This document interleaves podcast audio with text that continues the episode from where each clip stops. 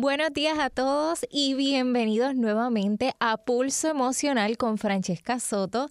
Muy agradecida de que se levanten tempranito todos los domingos de 7 a 8 de la mañana. Para los que no me conocen, soy socióloga, asesora en conducta humana y social y para más detalles e información me pueden conseguir a través de Francesca Soto Oficial en mi plataforma de Facebook. Ahí hay más detalles, también doy terapia para adicciones, así que con gusto y confianza todo lo que me escriban es confidencial y también me pueden contactar a través del 787-704-5529.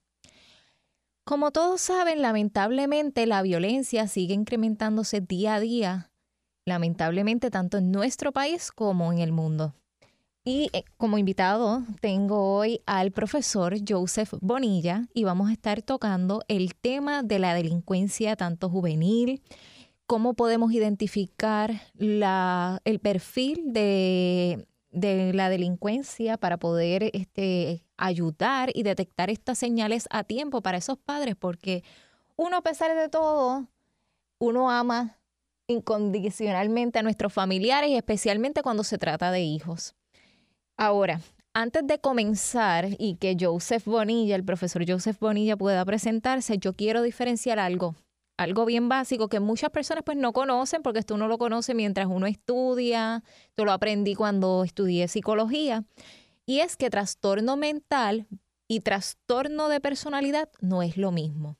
¿Cuál es la diferencia de trastornos mentales versus trastornos de personalidad? Pues mira, un ejemplo de un trastorno mental sería la esquizofrenia. ¿Qué pasa? Cuando una, una persona que tiene un diagnóstico de esquizofrenia comete un acto, es un acto totalmente no planificado, no hay control. O sea, que estas personas que sufren de esquizofrenia, que es un trastorno mental, pueden estar escuchando voces, pueden ver cosas, o sea, que no están conscientes de lo que está haciendo. Ahora, una persona que tiene un diagnóstico de trastorno de personalidad, un ejemplo de trastorno de personalidad, esto puede ser lo que son los histriónicos narcisistas. Aquí entra el perfil de los psicópatas y los sociópatas. Esos son trastornos de personalidad, no son trastornos mentales. Ahora, de que hay una diferencia en el cerebro de una persona que tiene un diagnóstico de, de psicópata y sociópata, pues claro que sí la regularmente en diferentes investigaciones y estudios que se han realizado a personas con tendencias que son psicópatas y sociópatas, el área de las amígdalas, que es donde sitúa las emociones y también el lóbulo frontal. Voy a explicar un poquito de lo que es el lóbulo frontal para los que no saben. Está el lóbulo frontal y también está lóbulo temporal, lóbulo parietal y todo esto pero el lóbulo frontal es donde está el juicio y las tomas de decisiones. ¿Qué pasa? Si una persona tiene una lección en el lóbulo frontal, va a tener pobre juicio social. Quiere decir que en nuestro país y en diferentes países, una de las herramientas necesarias debería de ser como requisito que se hagan también eh, análisis con neurólogos y también están los neuropsicólogos, que son profesionales que pueden detectar ciertas fallas y ciertos perfiles de conducta.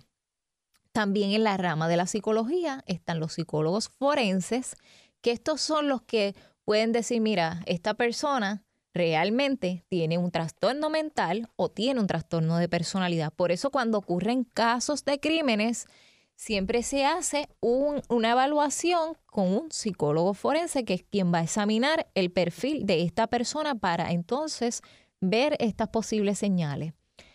Ahora, un ejemplo de una persona con un trastorno de personalidad de casos más recientes en, Puerto Rico sería el de Maui, el artista este, que fue grafitero que lamentablemente asesinó a esta jovencita que era actriz de teatro. Esta persona, como muchos pudieron ver, que dio ciertas alegaciones a los medios de comunicación e inclusive encapuchado y todo. Esta persona se inventó toda una historia, dijo que lo encañonaron, que se lo llevaron, en fin, todo un cambio de historia. ¿Por qué estas personas no titubean a la hora de contar una historia? Porque tienen pobre juicio social, la empatía es muy débil, o sea, la amígdala, que es la parte de las emociones, al tener también implicaciones y que sea este no sea de una forma normal, que sea normal, pues estas personas pues no tienen, no carecen de empatía. En fin, se, ha detectado que el perfil de las personas que son antisocial, que carecen de empatía, a veces sí simpatizan con una persona. Puede ser o el hijo o una mamá, o sea, con alguien, no necesariamente con otras personas. Y para profundizar de este tema, porque no me quiero quedar hablando, no te preocupes, yo sé que esto dura, esto dura. Yo te voy a hacer varias preguntas que yo sé que a los radios escuchas le va a encantar porque son necesarias escucharlas y conocerlas, porque uno a veces dice, wow, este joven mató a la mamá, qué sinvergüenza, es la primera palabra que muchas personas dirían. ¿Y cómo va a ser? Pues este, él va a sufrir y todas estas cosas. Pero fíjate, ¿saben algo? Que las personas que son con tendencia de psicópata y sociópata, ellos a veces prefieren, prefieren que les den la pena de muerte muchas veces que sufrir en una cárcel. ¿Por qué? Porque carecen de empatía. Eso sí, si vamos a algunos perfiles, como el caso de Jodi Arias, Jodi Arias cuando iba para sus casos de tribunal, ¿qué ella hacía? Estas personas son sumamente inteligentes. Ella buscaba la forma de apelar a los sentimientos y que las personas se pusieran en duda. Todo eso pasó en el caso del grafitero, que muchas personas implicaron al exnovio, porque entiendo que el farmacéutico ya era exnovio de la muchacha, aunque compartieron en una obra de teatro, ya ellos estaban separados, o sea, estaban en ese ciclo que a veces ahí estén las parejas. Voy a explicar algo estas personas cuando quieren apelar a los sentimientos, o sea, que no quieren estar en la cárcel y que no quieren la pena de muerte, como en el caso de Jodi Arias, cuando van a, y son vistas, pues ella se ponía sus espejuelos, iba con poquito maquillaje, con una vestimenta que se viera que era una joven inocente, que era una joven que actuó quizás bajo defensa propia. En fin, buscando la manera de cómo confundir a los demás. Y esto ellos no lo hacen realmente porque están pensando en los demás, sino en ellos mismos. O sea, son un perfil narcisista, o sea, egocéntricos que simplemente piensan en ellos. Su objetivo son ellos. Primero ellos, segundo ellos y tercero ellos. O sea, que ellos van a buscar la manera de que se les reduzca la cárcel o de no estar en cárcel, porque es que a ellos no les gusta el control, ellos les gusta tener el control de sí mismos. O sea que la cárcel para ellos es totalmente una tortura. Y saber, ellos saben cómo jugar las barajas, porque entonces ellos pegan, no, ojo por ojo, diente por diente, pero eso es malo. O sea, ellos también buscan la manera, es su decisión. Si ellos quieren morir, pues ellos quieren morir, pero ellos tampoco quieren que alguien le imponga hoy va a ser tu pena de muerte, hoy te vamos a ejecutar. No, esto, el perfil de un psicópata sociópata narcisista, pues no es así. Entonces, en la mañana de hoy vamos a tocar varias preguntas. Si quiero que mi invitado hable, yo estoy dando una introducción, Joseph, para que las personas puedan este, conocer un poquito. Y en caso de trastorno mental, que fue lo primero que mencioné, si una persona con un diagnóstico de esquizofrenia, realmente escuchó una voz que le decía comete este crimen o realmente ni te está viendo a ti, por ejemplo, un paciente con esquizofrenia paranoide, que esté en ese momento, que le esté dando un episodio, me puede ver realmente como si yo fuera el demonio. Y entonces esa vocecita y ese impulso puede hacer que, me, que cometa un crimen. Ahora, no es lo mismo que eh, una paciente mental realmente con esquizofrenia haya cometido este crimen a una persona con un trastorno de personalidad, porque el del trastorno de personalidad sí sabe lo que está haciendo. Entonces, tenemos a Joseph Bonilla, que él me va a estar hablando un poco sobre cómo se da la delincuencia. Sí, saludo a todos los radioescuchas. Eh, tocando y abordando un poco el tema, ¿verdad? Y el tema que estaba comentando la compañera sobre la delincuencia y uno de los temas también importantes abordar el tema también del aspecto psicológico de un delincuente y especialmente también un joven delincuente.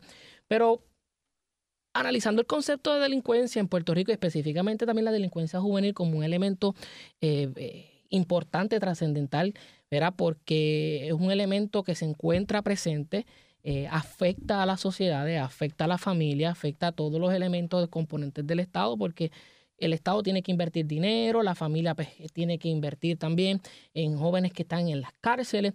Y es importante ver, analizar la delincuencia en Puerto Rico, por lo menos específicamente la adolescente, vamos a encontrar que el 100% de los, de los delitos que se cometen en Puerto Rico, específicamente la delincuencia juvenil en Puerto Rico, y eso citando a, estudios de Dora, Dora, Dora Nevare, criminóloga también, eh, hablando sobre la cantidad de delitos, ocupa más o menos un 22% de los delitos en Puerto Rico, y si lo comparamos con los Estados Unidos, el, perfil de, ¿verdad? Y el porciento de delitos que se cometen, por lo menos los delincuentes jóvenes, delincuencia juvenil, ocupa un 30%.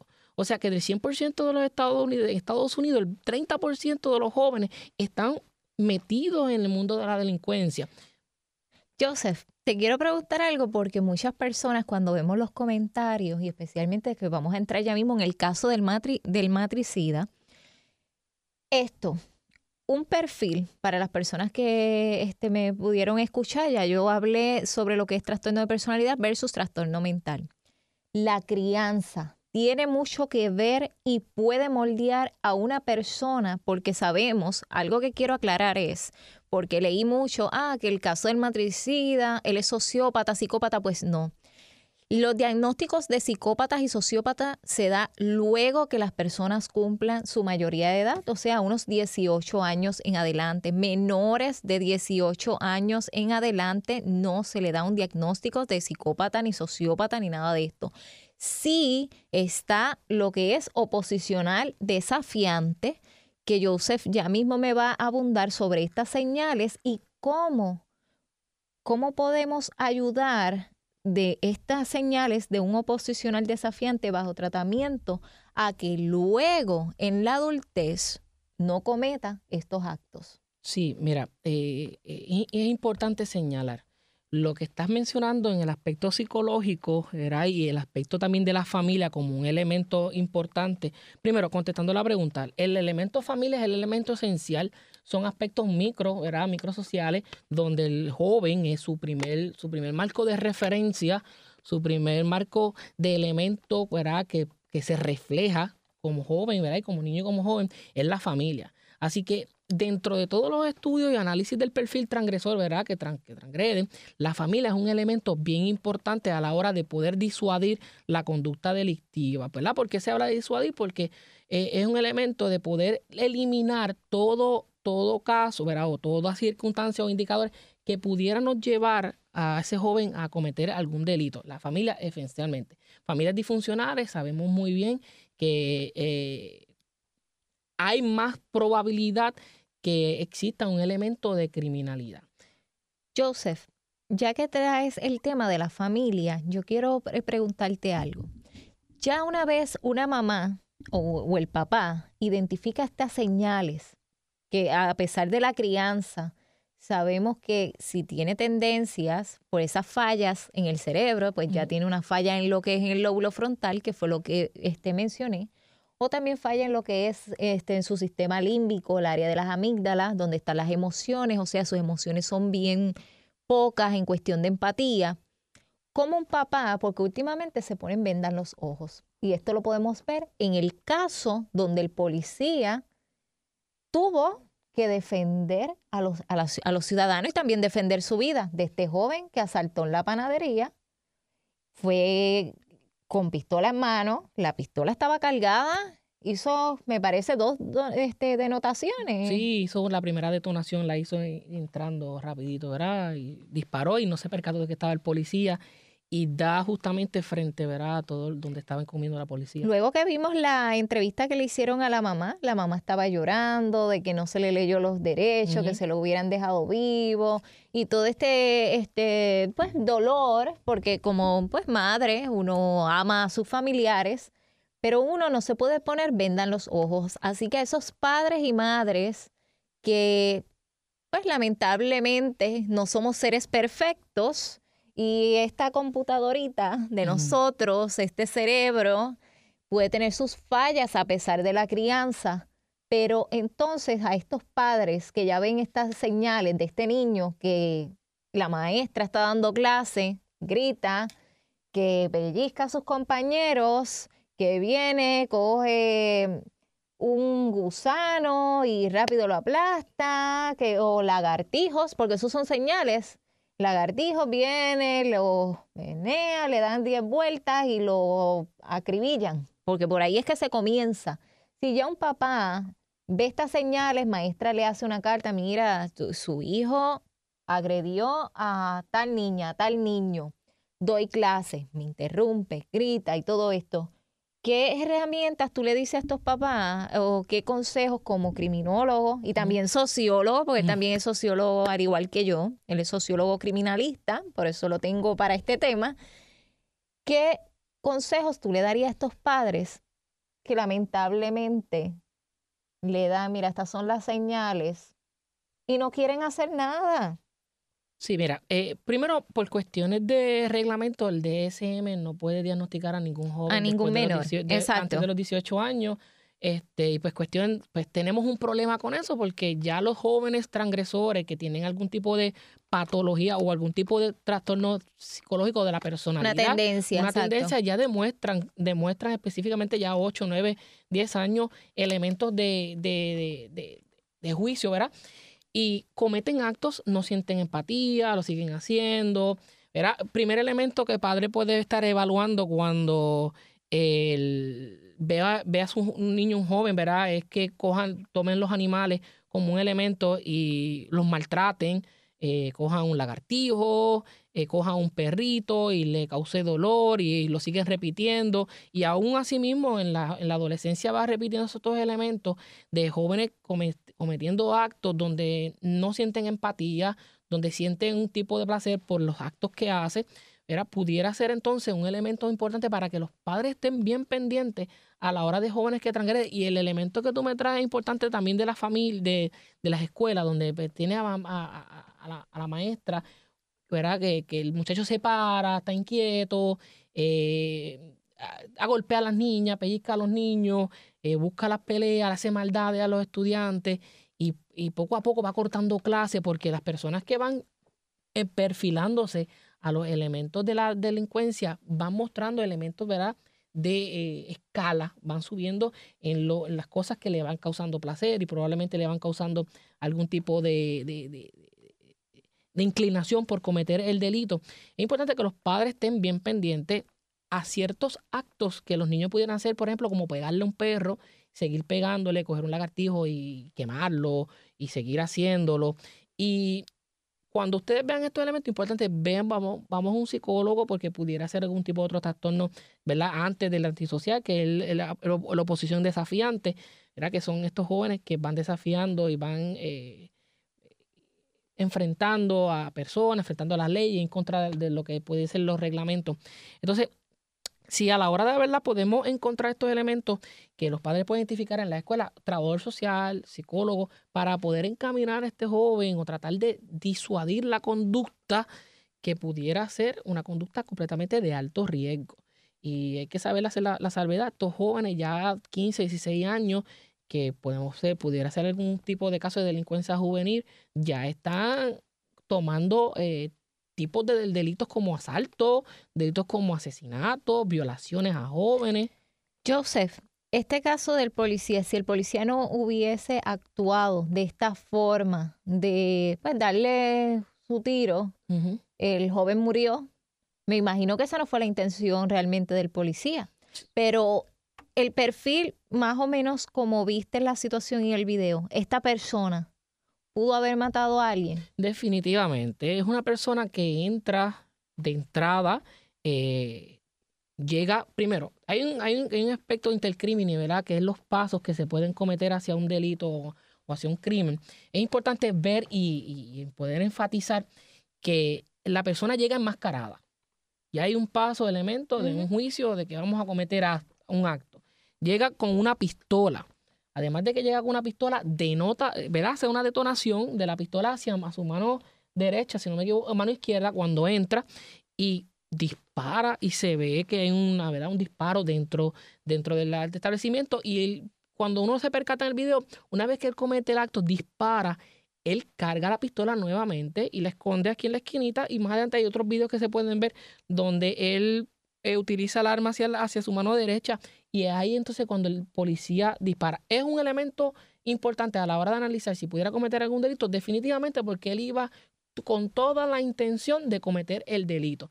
Fuera quien fuera, si una persona entre medio. ¿La edad de él era qué edad? Eh, 21 años, joven de, 21 ah, ya, años. Un joven ya él cae para uno darle su diagnóstico. correcto, un joven de 21 años. Este tipo de personas, si alguien se, se topara con un psicópata y sociópata, que se, según la literatura realmente estas personas no, no cometen crímenes, si leemos este, la literatura, pero dicen que una vez un psicópata ya comienza con un crimen, ya ahí es que es peligroso porque pues se le activa todo lo, del sistema. Por eso en el caso de, de Maui, pues él no tiene casos anteriores a esta jovencita, pero definitivamente esta persona que tiene un perfil, según el diagnóstico ¿Quién fue el que atendió este caso? El, este, el de Maui. Eh, fue, pues, fue en Ponce, específicamente fue allá el fiscal y del Alfonso Torres. ok, él le dio ya un perfil de él dijo que es un eh, psicópata. Él sí tenía perfil de cierto psicópata. Si, si alguien se, se topara con un psicópata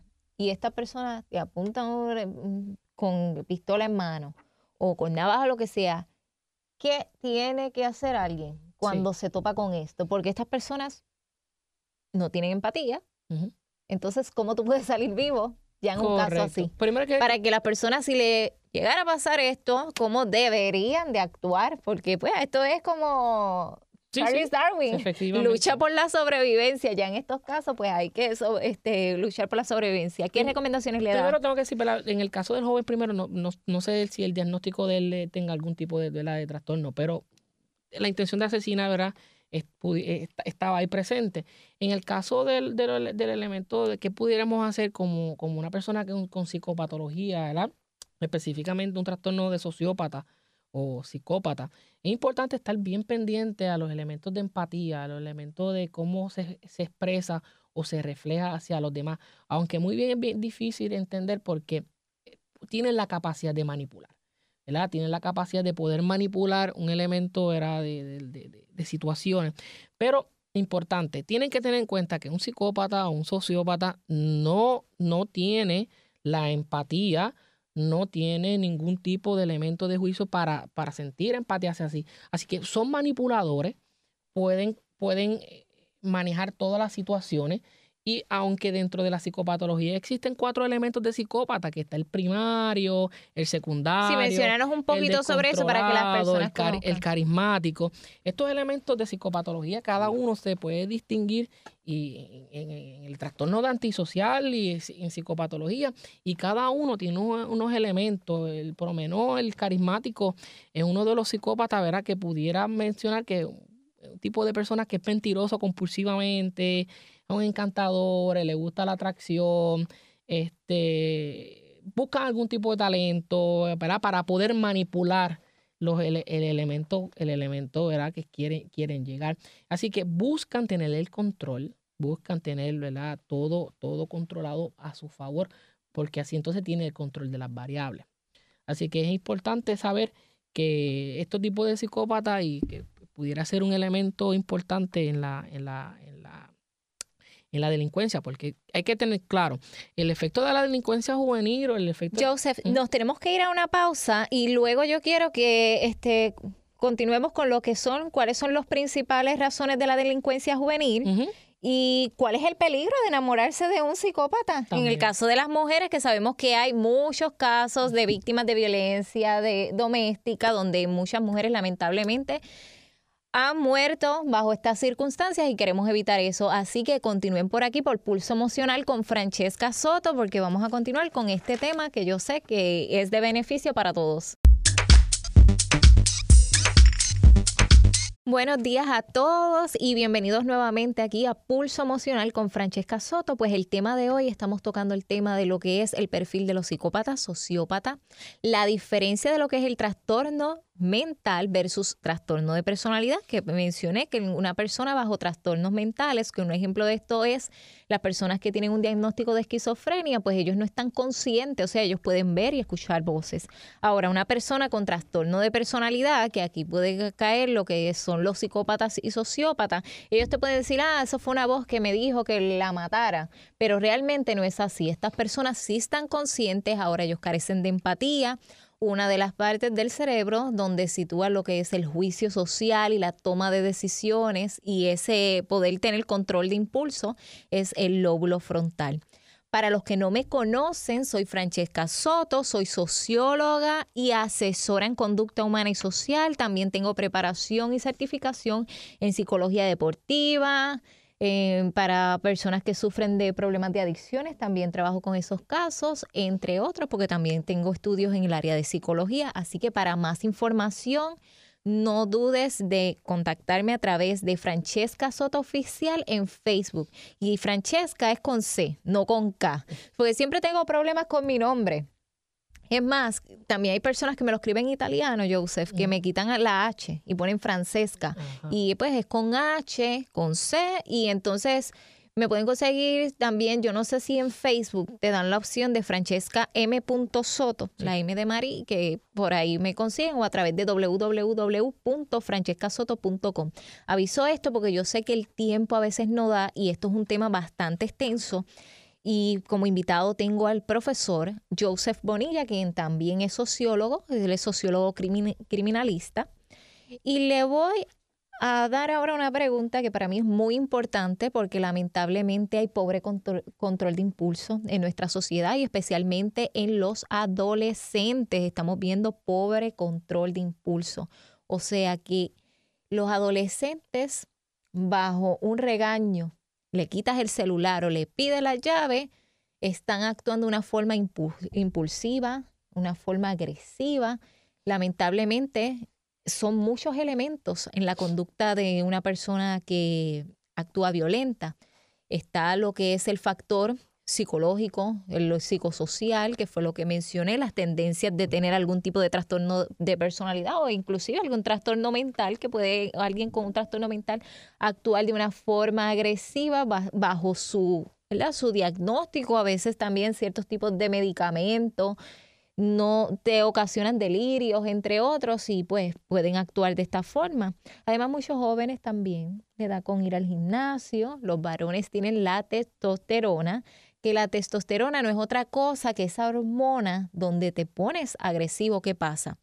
Que si estás en un gimnasio, te añades más testosterona, pues puedes actuar de una forma agresiva.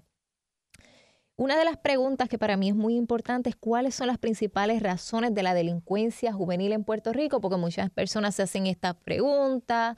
hay mucha campaña ahora con estas técnicas Muchas personas critican a los psicólogos con esto de las técnicas de modificación de conductas en la cual darle refuerzos positivos, los refuerzos negativos, un sellito por esto, pérdidas de privilegio. Entonces muchas personas dicen que desde que entró esta ola de esta tendencia, ellos entienden que ha aumentado, o sea, que ha crecido la falta de respeto, que la falta de límites. Muchos todavía creen en el castigo físico. Muchas personas dicen, un bofetón o una gasnata a tiempo lo resuelve todo. ¿Esto es cierto o no es cierto? Bueno, hay un elemento cultural de país. Primero, eh, el elemento de, crianza de la familia. Eh, utilizan, ¿verdad? Eh, va, eso va a depender, ¿verdad? Muchas veces del tipo de familia con que tiene, se manejan. Este, pero sí, por lo menos la cultura puertorriqueña o la cultura latina tienden a utilizar el castigo físico como un elemento de enseñanza dentro del hogar. Bueno, yo, no puedo entrar en detalle, ¿verdad? Si, si, si en esencia la, la bofetada... Eso está en debate todavía. Eso está en debate si en la bofetada Hay muchos estudios, evidencias, pero todavía eso sigue en debate para que sepan. Eso existe un debate de, que si la bofetada un buen correazo a tiempo quita, quita o no. Eso vamos a dejar solo en juicio ver a las personas. Eh, lo, importante es que si vamos a utilizar algún tipo de elemento de castigo físico, sea un castigo moderado, ¿verdad? Y con justificación. No es utilizar la, utilizar la violencia de meterle con un martillo en la cabeza porque el nene no me hace caso y porque en esencia pues podemos rayar ya con el maltrato. Eh, ese elemento es importante. Señalar que pues obviamente la, el, evento, el elemento de la violencia física hay que tener mucho cuidado porque pues muchas personas no tienen el mismo control y pueden utilizar un, un no que tú no mides, si tú estás bajo impulso y tú no vas a medir, entonces puedes dar un golpe de una forma inapropiada. Yo pienso, esta es mi opinión porque yo no he hecho investigación en esta área, yo no he hecho investigación, sí he leído ciertas cosas, pero no es lo mismo leerlo que tú mismo investigarlo y cada vez hay que hacer investigaciones, yo digo, cada año. No podemos estar con investigaciones de hace 10 años, de 5 años, lamentablemente. Aquí en Puerto Rico se hace pobre investigación, poca investigación, no hay dinero, no nos contratan a nosotros los sociólogos a hacer investigaciones. Eh, y son necesarias porque ahí uno puede entender y puede ver un perfil. Aquí en Puerto Rico, ahora que tú hablas de la parte cultural, todavía hay muchas microculturas. Las personas se creen, eh, cuando hablamos en cuestión de crianza, cuando tú lees las redes, se van muy macro, macro. Y Puerto Rico, pues no, a pesar que somos una isla con pocos habitantes, una isla 100 por 35 pequeñita, tenemos muchas microculturas. La el perfil, es más, hasta los acentos cambian por área. Las personas en Moca hablan de una forma distinta a las personas de San Juan y también este, de acuerdo a lo que está a su alrededor, o sea, todo ese ecosistema, el macrosistema, y nos iríamos con lo que es el exosistema, hay que ver lo, que es el cronosistema, entraríamos en esas cositas y lo que es el microsistema, la, la, la tendencia psicosocial.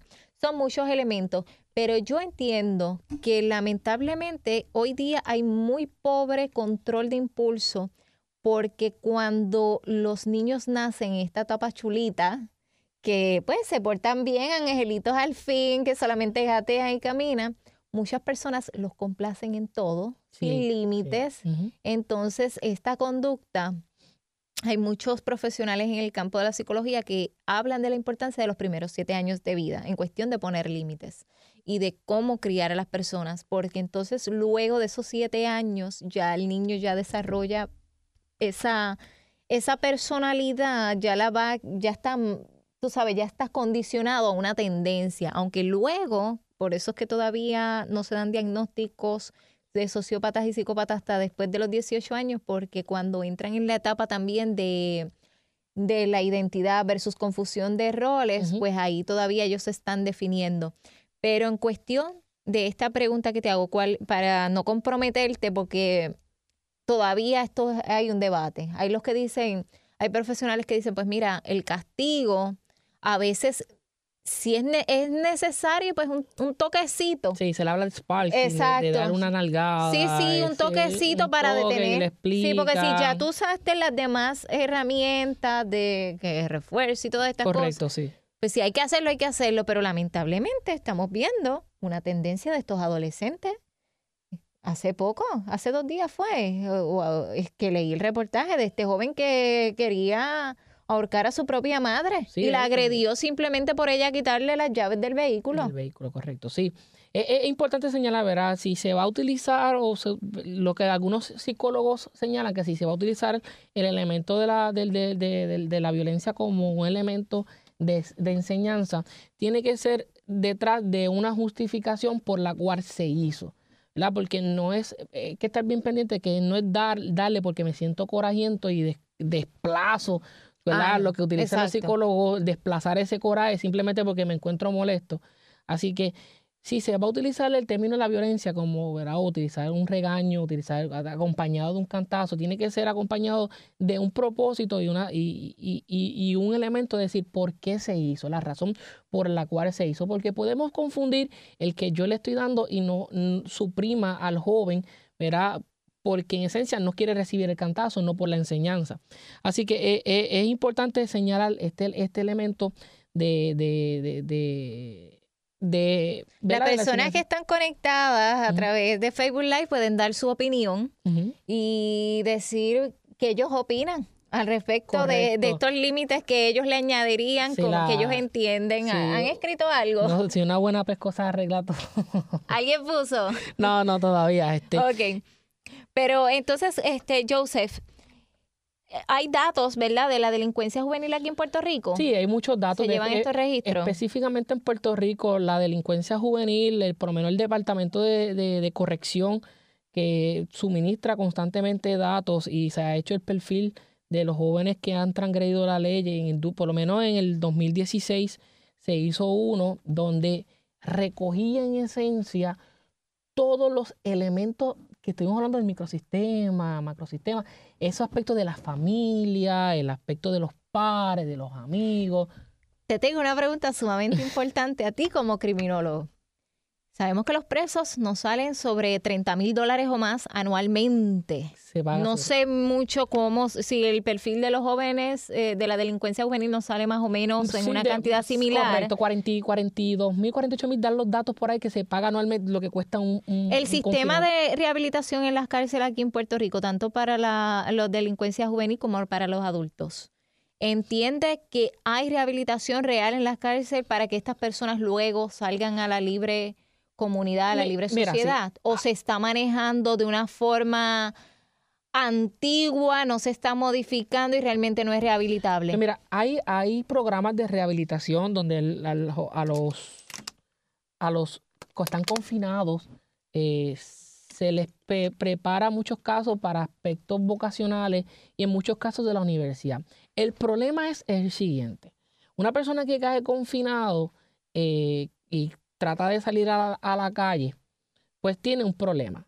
¿Por qué? Porque tiene el problema de que tiene el, récord dañado y cuando tú vas a ir a un trabajo, lo primero que te van a pedir es yo quiero el récord de conducta. Pues tenemos una persona que salió con algún curso vocacional o que en esencia yo he visto ya casos donde hay confinados que ya están estudiando en la universidad pero regresan y que cuando salen a tratar de buscar trabajo se le pone traba porque tienen un récord delictivo. Entonces, el etiquetamiento por el hecho de salir de la, salir, ¿verdad? salir de la cárcel ya es un freno a la hora de cómo conseguir trabajo. Entonces, si yo tengo un freno, una barrera que interfiere en mí para yo poder progresar, ¿qué hacemos entonces con esta persona que sale y no consigue trabajo porque tiene un récord dañado, tachado para el resto de la vida que ya, y que en esencia ya pagó o sea, cumplió 10 o 12 años de cárcel que ya pagó con la sociedad, que ya pagó con el sistema, pero en esencia cuando tú sales afuera, pues estás trancado. ¿Cómo hacemos como para Yo eso? Yo concuerdo de que esta, que debería de ser una prioridad de estas personas que ya fueron rehabilitadas, que tuvieron su condena en las cárceles de nuestro país, de que consigan trabajo, porque entonces una mente ocupada, una persona productiva, una persona que se siente que es parte de esta sociedad, va a fluir de una, de una mejor manera. Porque entonces, si dejamos a esta persona procrastinar, a pensar, a llenarse de negatividad y también de coraje, porque son más sensibles, pues lamentablemente pueden caer en lo mismo. Así que yo les pido a estos patronos, al mismo gobierno, que lamentablemente no es que en nuestro país hay poco dinero, es que lamentablemente tenemos un saqueo en mm. nuestro país y hay que mencionarlo y lo podemos ver en estos casos. Gracias. Lamentablemente, así que puede haber en nuestro país mejores oportunidades de empleo, más empleos y mejores salarios, porque si muchos se los inflan y otros se quedan en mínimo, pues quiere decir que puede haber este tipo de modificaciones y prioridades en nuestra sociedad. A estos confinados que han sido rehabilitados, que tienen esta herramienta donde quizás aprendieron repostería, pues mira, vamos a darle una oportunidad de que se ganen dinero. Aquí en Puerto Rico vamos a producir más agricultura vamos a, producir otro, otros elementos donde estas personas digan, mira, yo, yo valgo. Yo ahora mismo, Joseph, yo pues tú sabes que estudié ambas cosas, sociología y psicología. Yo sé que, como expliqué antes, sobre el trastorno mental versus los trastornos de personalidad, las personas que pues tienen ciertas fallas en lo que son sus lóbulos, especialmente en el lóbulo frontal, que es donde está la, la falta de toma de decisiones, yo, yo creo en la rehabilitación. Hay una palabra que a mí siempre se me grabó, todo con amor es posible. El amor para mí que lo mueve todo, a pesar que no quito de que hay unas personas que pues carecen de empatía y pues lamentablemente pues mira este jovencito asesinó a su, a su propia madre, algo sumamente fuerte y quizás las personas dirán, wow, asesinó a su madre, esta persona, si este mostrito, porque lo leí por ahí, este es un mostrito, si sale por ahí a la libre comunidad, te mata a cualquiera. Está pues acusado como adulto ya. Ya está acusado como adulto. Lamentablemente, pues sí, tengo que admitir de que hay personas pues que lamentablemente pues tienen esa falla donde le puede, o, o sea, que por más que le ruegue y que tú le digas que no, la importancia es Saludos a los que nos están viendo a través de Facebook Live. Y a pesar que tú le digas, mira, no, seamos amor, que con Dios todo se puede, Dios amor, pues mira, estas personas pues no lo van a entender de esta manera porque lamentablemente pues ese cerebrito mm, tiene sus fallas, no, no, esto no es perfecto y también hay ciertas circunstancias, esos duelos, esa, ese dolor de que muchas personas sienten que no son manejados adecuadamente con ayuda profesional a tiempo. La ayuda profesional a tiempo es necesaria para muchos casos. Hay videos de esta joven, este, de una niñita, hay un video que yo compartí de esta niñita que tenía un perfil de, psico, de, de tener este, una personalidad psicópata, pero no es psicópata porque es una niña. Esta niñita pues se le dio un tratamiento a tiempo ¿Qué pasa si no se le hubiera dado este tratamiento a tiempo? Porque yo digo, todos tenemos, es como cuando se te daña una computadora, una herramienta que tienes que buscar el cablecito que conecta. Si logras eso, claro que sí es posible, claro que puede ser rehabilitable, pero pues hay que saber cómo trabajarlo. O sea que no es un proceso para todo el mundo igual. Joseph, antes que se nos termine el tiempo, esto es sumamente importante esta pregunta hacértela porque nos crían a nosotros de que tenemos que tener a una pareja o casarnos. Muchas personas permanecen solteros toda la vida y lamentablemente a muchos que se quedan solteros toda la vida, en el caso de las mujeres, le ponen sobrenombre, que eso es bullying. Ah, esa es una jamona. No, no, no. Si la persona se siente bien, soltera, tiene ese amor propio, pues mira, e, esa es su decisión, no todo el mundo tiene que estar en pareja, pero ¿Cuál es el peligro para estas personas que pues tienen su novio o su novia? ¿Cuál es el peligro de enamorarse de un psicópata? ¿Y cómo podemos identificar que estamos con una persona psicópata? Bueno, sumamente peligroso, porque tenemos una persona que puede ser muy creativa a la hora de, cuando no sienta el control de su, control del, de su entorno, utilizar la violencia, utilizar creativo en la violencia puede costar la vida. La vida a su familia, la vida a sus, sus amistades y la vida de la persona. Así que es bien, tener, tener bien interesante saber o tener en cuenta que una vez que tú identificas a esta persona, busca ayuda, trata de ¿verdad? buscar un psicólogo, psicóloga que pueda manejar la situación de pareja, ¿verdad? Para que pueda identificar, porque puede costar la vida a mucha gente, puede costar la pérdida de seres familiares y seres queridos. Hasta de los propios hijos. Vimos el caso de la joven madre de Ponce, que brasileña, estuvo de viaje. Esta persona este, afició, los alcó dormiditos, a sus propios hijos, o sea, a sus tres hijos. Luego tentó contra su vida, pero lo hizo sin impulso alguno.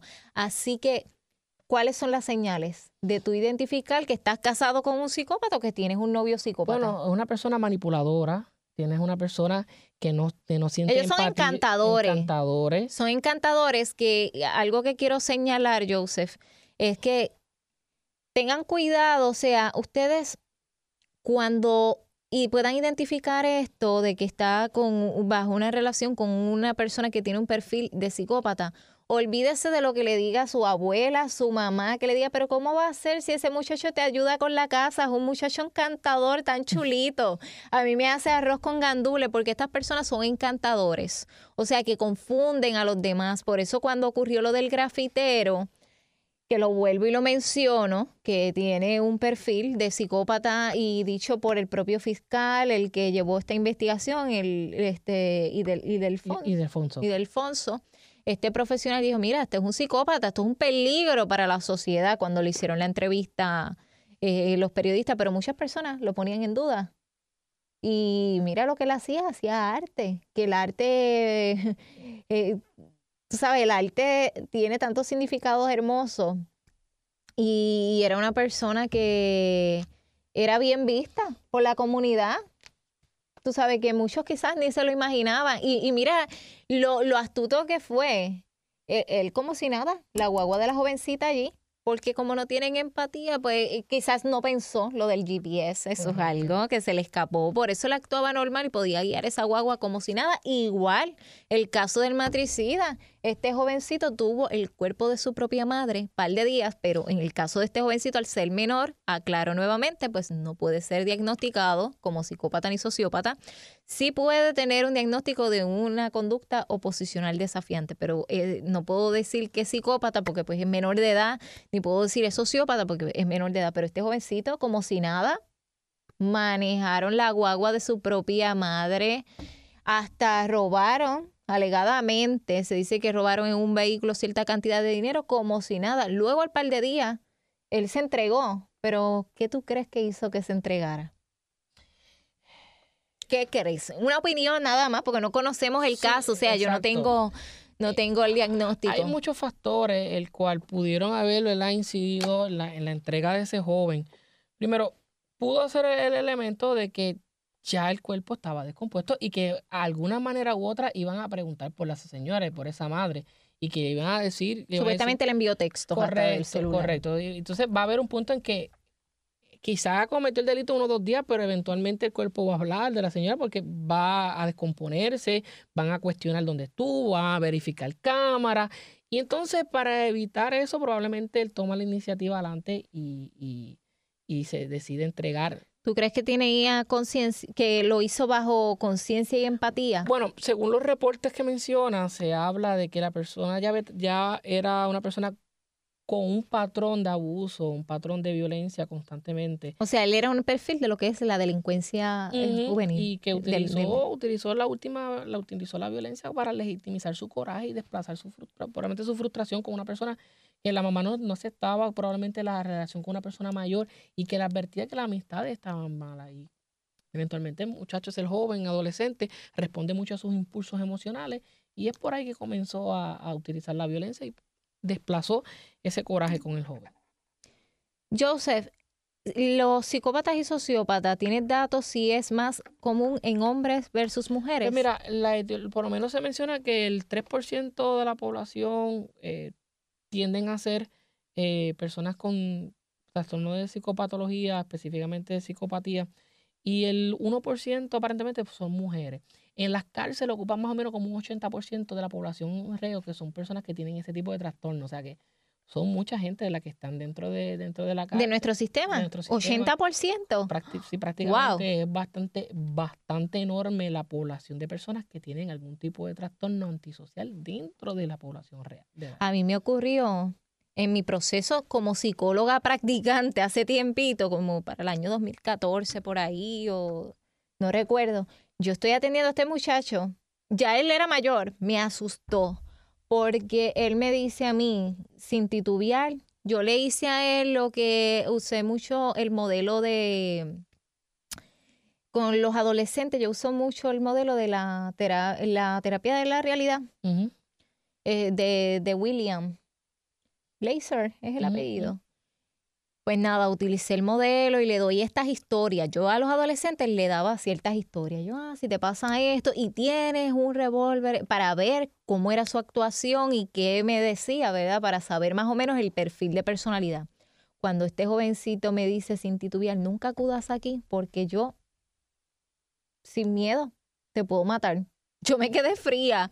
Así que tenemos que tener mucho cuidado con esto. Antes de culminar, ¿Cómo podemos identificar si estamos con una persona que tiene este, esta tendencia y estas características? Pues mira, vas a sentir autoestima baja, vas a sentir culpa, vas a sentir que te roban la energía porque es mucha carga. Como quieren toda la atención para ello, pues mucha carga. Así que, como pues no tengo tanto tiempo, pero si quieren más información de este tema, yo con gusto le puedo escribir a través de Francesca Soto Oficial, que me consiguen en Facebook Francesca sin K con C al final o a través de www www.francescasoto.com o por francesca.soto.gmail.com o al 787-704-5529. Muchas gracias a todos por sintonizarnos aquí en Pulso Emocional con Francesca Soto. Da tus datos, Joseph. Pues nada, que tengan un buen fin de semana. Tú tienes una página en Facebook que, que tú pones noticias interesantes sociales. ¿Cómo ellos te consiguen? Yo la tengo en Hoy en Día, si mismo se escribe en Facebook. Hoy en Día. Hoy en Día y coloco información de aspectos sociales, aspectos de criminales, aspectos criminológicos, todo lo que afecta ¿verdad? en la población puertorriqueña y a nivel mundial. Así que nada, eh, eh, pues lo pueden conseguir a través de Facebook hoy en día y ahí se mantienen al tanto de cierta información. Y a las madres y a los padres no se desesperen si tienen hijos que ustedes entienden que tienen un perfil de conducta donde les lleva mucho a la contraria, pues miren, busquen ayuda a tiempo. Somos posibles, somos rehabilitables. Así que gracias a todos por sintonizarnos aquí en Pulso Emocional con Francesca Soto.